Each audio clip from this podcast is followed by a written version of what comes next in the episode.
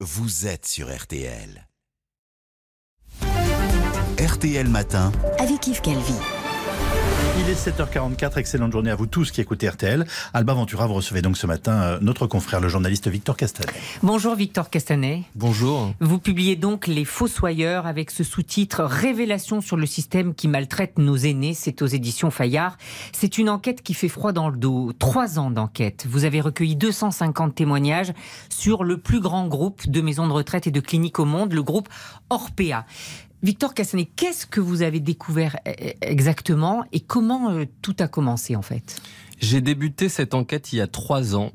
Euh, j'ai été alerté au départ euh, par des membres du personnel soignant, c'est-à-dire que c'est pas des familles qui sont venues me voir, c'est des membres du personnel d'Orpea, des salariés qui sont venus m'alerter sur des dysfonctionnements importants au sein de la résidence Les Bords de Seine, située à Neuilly, qui est l'une des résidences les plus luxueuses et les plus chères de France.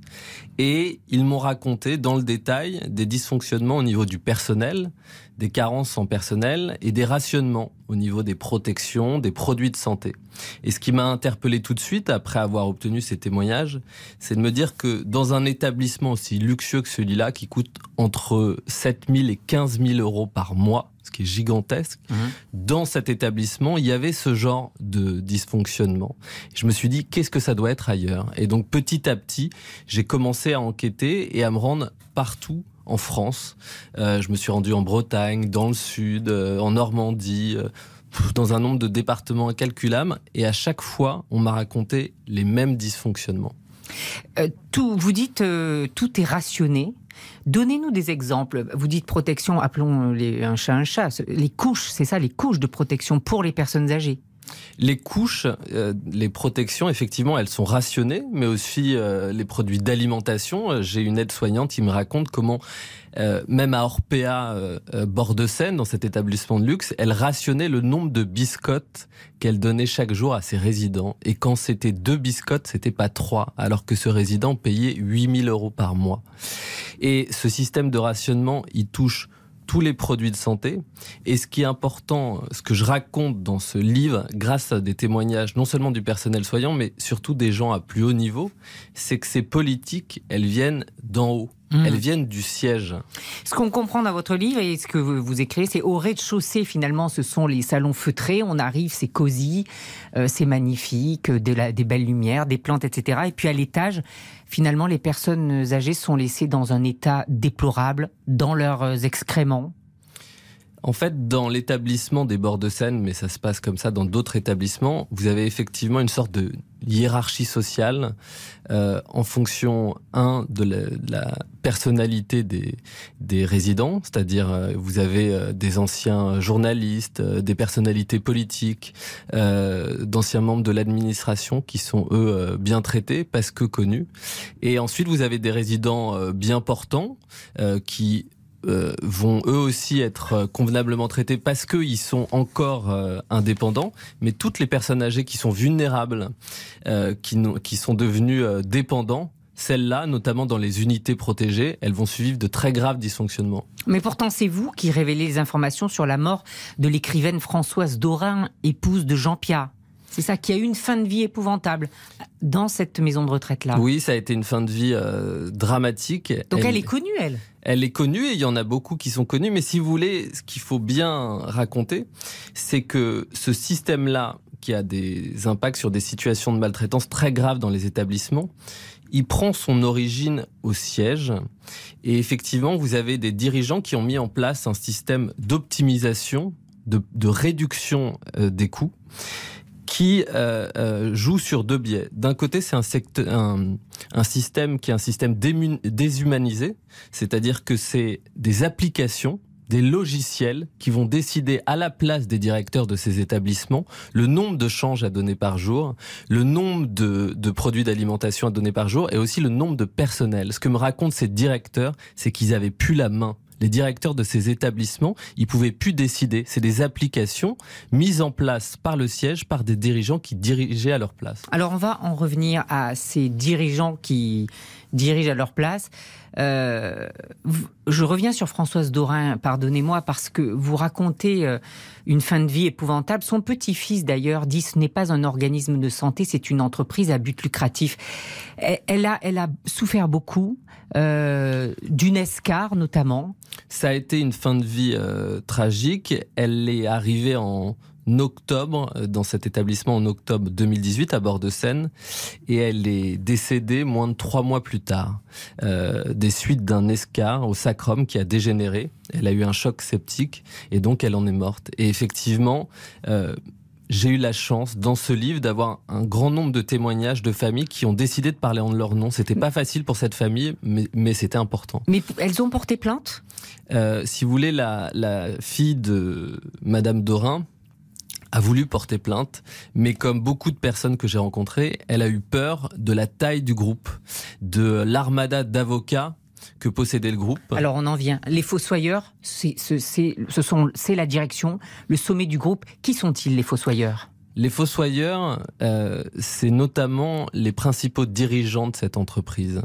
Et euh, ce sont eux qui ont mis en place cette politique de réduction euh, des coûts jusqu'à l'os, qui a des conséquences directes non seulement sur la qualité de la prise en charge de ces pensionnaires, mais aussi sur les conditions de travail de dizaines de milliers de collaborateurs. Et là encore, j'ai des témoignages de personnes qui parlent en leur nom, de salariés qui me racontent euh, la violence de leur quotidien. Donc ça, ce sont des preuves. Vous pouvez tout argumenter.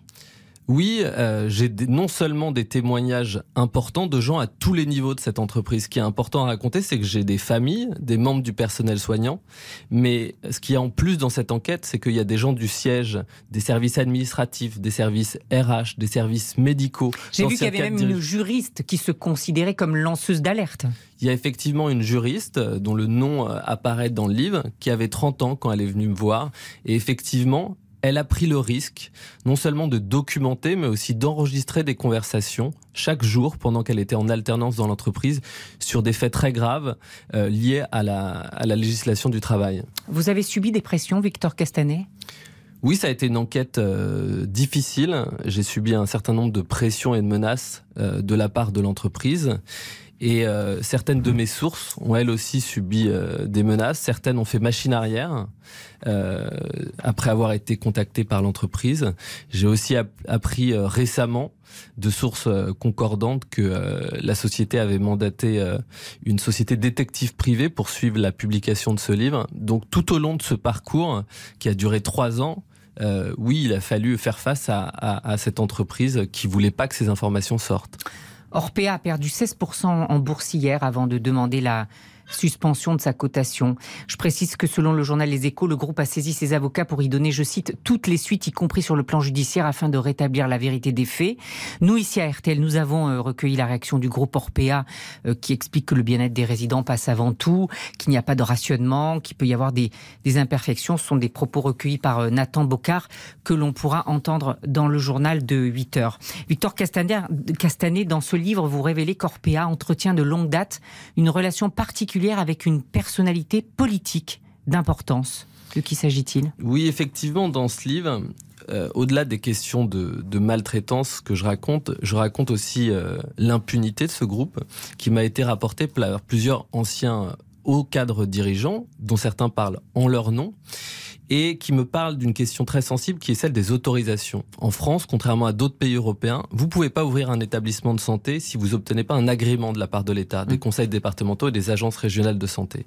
Ce que me racontent ces quatre dirigeants de l'entreprise, c'est que pour obtenir ces autorisations, il fallait avoir un certain nombre d'appuis à la fois politique et aussi euh, administratif. Et c'est dans ce cadre-là de l'obtention des autorisations d'ouverture d'établissements qui fait la richesse de ces groupes que euh, le groupe Orpea aurait noué des relations privilégiées avec le ministre de la Santé euh, de l'époque, Xavier Bertrand. Mais quels éléments concrets vous avez contre lui? J'ai des témoignages euh, d'un ancien euh, cadre dirigeant et ce qui est très important, c'est qu'il ne témoigne pas de manière anonyme. Il témoigne en son nom. Il était euh, au sein du conseil d'administration, il était dans le top 10, dans le COMEX, et il me raconte que lors de ces réunions, notamment lors des réunions développement, le nom de Xavier Bertrand était parfois cité plus exactement, on disait j'appelle l'assureur. Et, c'était pour débloquer des situations de blocage qu'on n'arrivait pas à obtenir une autorisation. Mais vous laissez penser qu'il a permis au groupe de se développer C'est ce que m'indiquent euh, les sources qui témoignent dans ce livre. Alors pour être complet, Xavier Bertrand, que nous avons joint euh, également se réserve le droit de réagir à vos propos. Euh, Victor Castaner, en, un mot, quelle conclusion vous tirez de cette enquête? La conclusion, je pense, c'est qu'il y a urgence à réagir. C'est-à-dire que ce système qui a été mis en place depuis 20 ans, tous les jours, il crée des situations de maltraitance, à la fois pour euh, les familles, les pensionnaires, et pour le personnel soignant. Et si vous voulez, pour tout vous dire, depuis hier, mon portable n'arrête pas de sonner. Euh, toute la nuit, même, il a continué à sonner. Je reçois des dizaines de mails de familles et de membres du personnel, encore une fois, à tous les niveaux, qui veulent témoigner et m'apporter de nouveaux témoignages sur des situations de maltraitance et des dérives du groupe. Et tous me disent qu'il y a urgence à agir et donc j'espère que les politiques vont se saisir de ce sujet. Merci beaucoup Victor Castanet. Ça s'appelle euh, Les Fossoyeurs. Révélation sur le système qui maltraite nos aînés et c'est chez Fayard. Merci. Merci. à tous les deux. Comme tous les jours, l'entretien est bien entendu à retrouver sur le site et l'application mobile RTL. Et dans un instant.